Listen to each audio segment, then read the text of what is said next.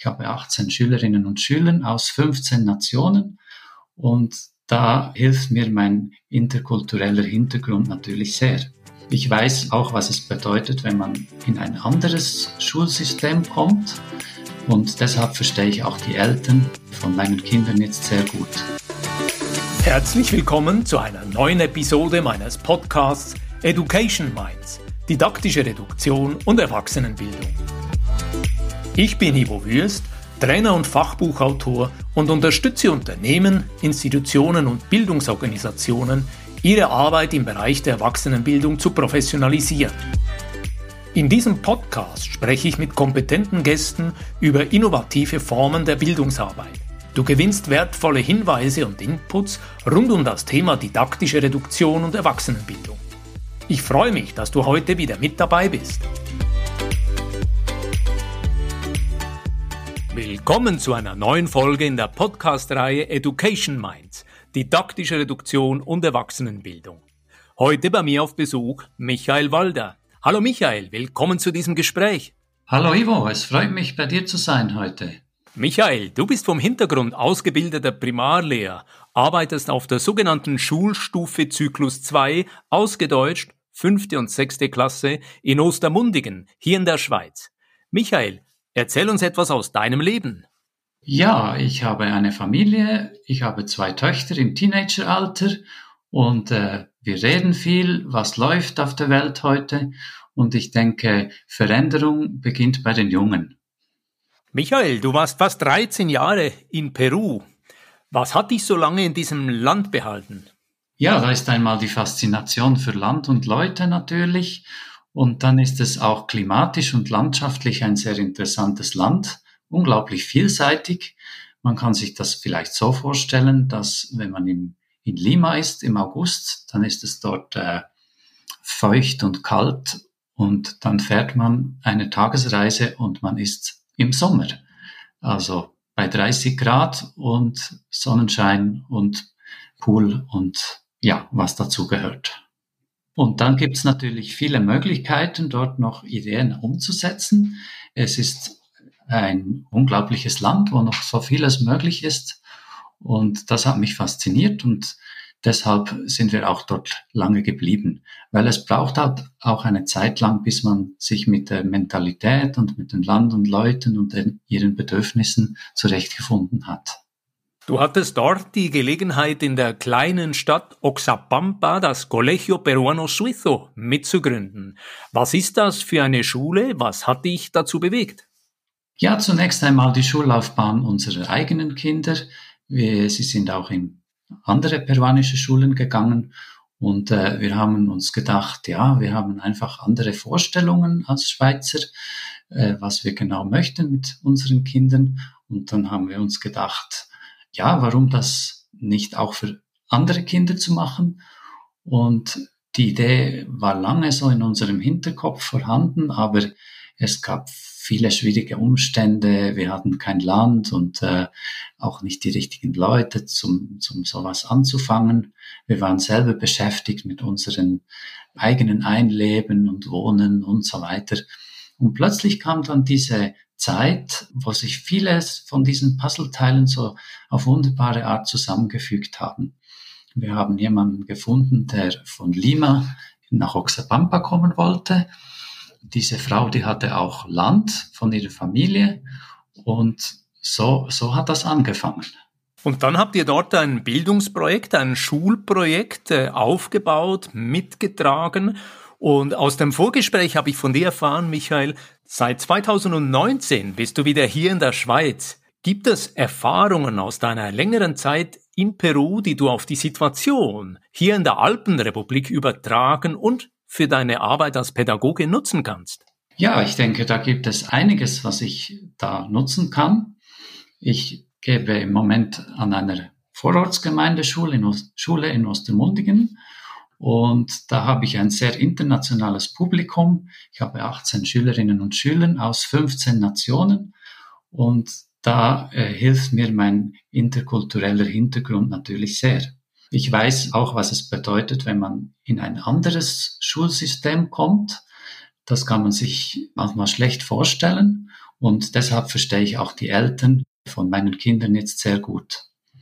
Der Unterricht ist oft sehr anspruchsvoll, was wir machen, weil die Lehrmittel, die wir halt zur Verfügung haben, die sind oft nicht so auf ein so multikulturelles Publikum eingestellt.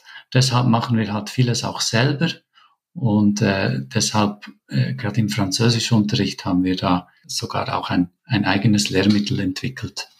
Unsere Podcast-Reihe heißt ja Didaktische Reduktion und Erwachsenenbildung. Heute spreche ich mit dir, Michael Walder. Du bist erfahrener Pädagoge und mich würde das interessieren, ein eigenes Übungsbuch für die Schülerinnen und Schüler zum Thema Französisch. Hast du dort auch mit Reduktion gearbeitet? Wie sieht das aus?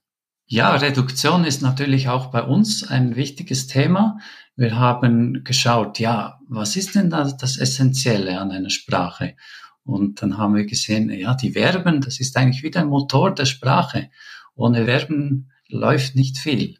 Und deshalb haben wir das mal ins Zentrum gestellt und gesagt, ja, wir lernen die 30 wichtigsten Verben und dann machen wir Sätze daraus und, und bauen das so rundherum. Also wir machen Fragen daraus, äh, Aussagesätze und äh, auch äh, Negativsätze. Wunderbar. Im Hintergrund hören wir, glaube ich, ein richtiges Schweizer Sommergewitter. Das soll uns nicht weiter beunruhigen. Das ist vielleicht in Peru sogar noch eine Spur intensiver. Erinnerst du dich an peruanische Gewitter? Was kannst du dazu erzählen? Ja, gerade im Dschungelteil kann es natürlich unglaublich gewittern. Das ist äh, Regen, Starkregen und dann unglaublich starke Donner. Das kann einem schon so richtig in die Knochen fahren. Ja, genau. Michael, mich würde interessieren, im Vorgespräch habe ich dich ja auch gefragt, wo bildest du dich aktuell weiter? Wo holst du Informationen? Wie bleibst du am Ball? Im Moment besuchst du ein CAS Digital Leadership an der Pädagogischen Hochschule in Zürich. Mich würde hier interessieren, wo braucht es denn nach deiner Meinung diese Art von Leadership im Bildungsbereich? Ja, ich denke, wir haben alle die Corona-Pandemie erlebt und das war so in vielen Bereichen so ein Innovationsschub.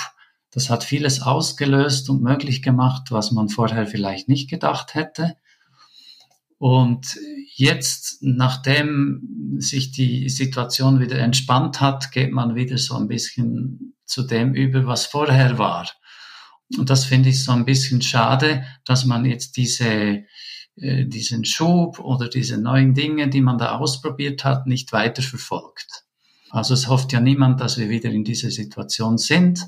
Aber ich denke, vieles, was man dort ausprobiert hat, äh, würde auch heute nützlich sein. Die andere Seite ist auch, dass wir gerade hier in der Schweiz e-, enorm abhängig sind von ausländischen Produkten. Äh, es wird ja fast nichts Informatisches produziert hier in der Schweiz. Ich sage, rede jetzt mal von der Hardware, das kommt ja alles vom Ausland praktisch. Und auch mit der Software äh, sind wir immer mehr, immer abhängiger von, von ausländischen Produkten. Deshalb habe ich aus diesem Hintergrund heraus auch äh, DidaQuiz ins Leben gerufen. Das ist so eine Art äh, Quiz-Webseite, äh, wo Lehrkräfte selber Quiz, Quizzes erstellen können. Und äh, ich hoffe, dass wir Lehrerinnen und Lehrer dazu bringen können, wieder selber Unterrichtsmaterial herzustellen. Ja. Michael, ich spüre bei diesem Thema deine Begeisterung, deine Freude. Du hast das Dida-Quiz erwähnt, wo ich auch schon einen Blick darauf werfen konnte. Wir werden das später in den Show Notes alles verlinken. Mhm. Mich würde aber hier interessieren, was motiviert dich denn weiterhin als Primarlehrer unterwegs zu sein? Was macht dir Freude, Innovationen zu entdecken und einzubauen? Ja, ich denke, die Kinder verbringen halt viel Zeit in der Schule und mein Ziel ist es halt, diese Zeit so gut wie möglich zu nutzen, dass die Kinder dann auch das Gefühl haben, ja, das bringt mir etwas, wenn ich hier bin. Und da gibt's natürlich Lesen und Schreiben und Rechnen, aber ich sehe meine Aufgabe auch in vielen anderen Dingen. Zum Beispiel, die Kinder werden so viel konfrontiert mit, mit Informationen, die sie nicht richtig einordnen können. sie äh, lesen Fake News, sie kommen vielleicht mit Pornografie in Kontakt, äh, eventuell mit gewalttätigen Videos. Sie sind oft in sozialen Netzwerken unterwegs und äh, ich möchte den Kindern einfach helfen, sich da zu orientieren, die Informationen richtig einzuordnen, kritisch zu bleiben und äh, sie auch vor schädlichen Inhalten zu schützen. Was mir auch ganz wichtig ist, ist Demokratie und demokratische Entscheidungsfindung. Das ist oft kompliziert. Die Kinder möchten äh, manchmal das machen, manchmal das andere, aber nachher die, der Wille der Gemeinschaft herauszufinden, ist für diese Kinder so ein Prozess und, und das finde ich spannend. Wenn du jetzt aus deiner Praxis, aus deiner Erfahrung, auch mit deinen Perspektiven hier mit mir sprichst, erinnert mich das an Gerald Hüther, dem deutschen Neurobiologen. Von ihm gibt es ja so ein Zitat, Lernen muss ein bisschen unter die Haut gehen. Ich verstehe die Aussage von Hüther so, wir sollten als Bildungsfachleute, als Pädagogen, als Erwachsenenbildner, wir sollten einladende Verhältnisse schaffen. Das heißt für mich Lernsituationen, welche die Kinder, Jugendlichen und Erwachsenen ansprechen. Teilst du diese Einschätzung oder anders gefragt, was bedeutet es für dich, eine lehrreiche, lernförderliche, einladende Lernsituation zu gestalten? Ja, für mich ist immer das Beste, wenn die Kinder am Ende sagen, aha, so ist das, jetzt verstehe ich mehr. Aber äh, oft ist natürlich die Situation auch so, dass die Kinder das nicht sofort sehen, warum sie jetzt das wissen möchten oder, oder warum sie jetzt da üben müssen daran. Ich habe das kürzlich meinen äh, äh, Sechsklässlern erklärt. Schaut doch einmal zurück. Habt ihr immer gewusst, für was ihr die Buchstaben lernt? Wahrscheinlich nicht. Ha? Und mit der Zeit sieht man, oh, die Buchstaben, man merkt gar nicht mal, dass man die Buchstaben gelernt hat. Und äh, ich denke, dieser Punkt ist, ist manchmal äh, schwierig zu erreichen, vor allem wenn man dann äh, bei etwas komplizierteren Themen ankommt die nicht so offensichtlich sind. Ich denke, die Schülerinnen und Schüler sollen sich wohlfühlen in der Schule, aber eben äh, es gibt so Tendenzen, wo in Schulen gesagt wird, ja, nein, die Schülerinnen und Schüler sollen selber bestimmen, was sie lernen möchten und so. Und da kann ich jetzt einfach nur so zum Teil zustimmen. Zum Teil ist das sicher richtig und gut. Auf der anderen Seite gibt es sicher auch Hürden, die man zuerst überwinden muss, bevor man etwas toll findet.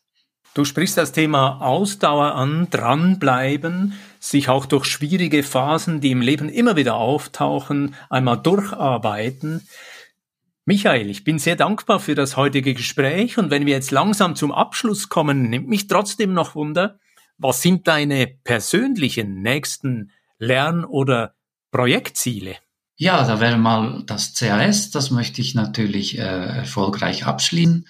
Da gibt es ein interessantes Projekt, das ich verfolge und äh, ich hoffe, dass ich mit der Zeit, die mir zur Verfügung steht, da etwas Gutes hinbringe. Dann möchte ich natürlich mit dem Projekt DidaQuiz weiterkommen. Wir arbeiten im Moment gerade an neuen Funktionen mit einer Benutzerverwaltung, die äh, super einfach zu bedienen ist. Und da hoffen wir natürlich, dass wir viele Lehrpersonen und Schulen erreichen damit. Dann habe ich auch noch ein Ziel in Peru an unserer Schule. Da wird nämlich auch Deutsch unterrichtet und wir möchten vielleicht nächstes Jahr, dass die erste Schülergruppe die A1-Prüfung in Lima machen kann, also die Deutsch A1-Prüfung und ein Zertifikat dafür erhält. In Zukunft vielleicht auch A2.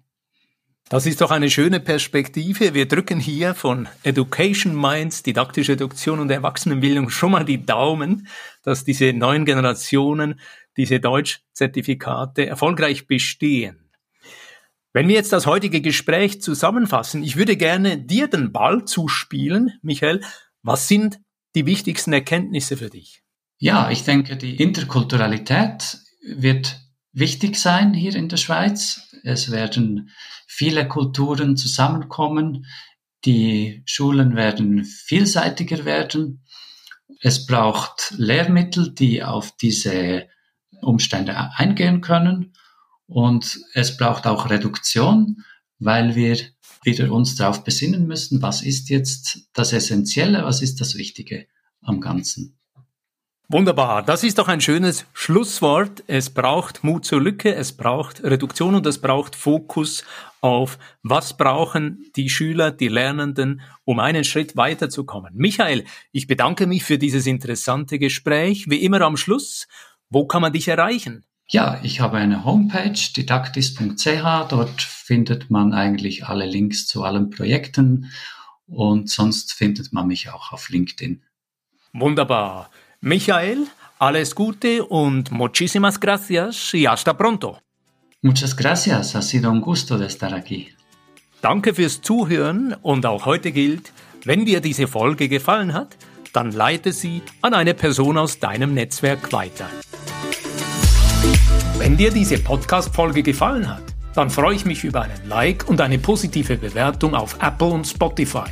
Mehr Informationen zu mir und meiner Arbeit findest du auf www.education-minds.com und auf LinkedIn. Alle Links findest du immer auch in den Show Notes. Ich freue mich, dich auch in der nächsten Episode wieder mit dabei zu haben. Bis dann, dein Gastgeber Ivo Würst.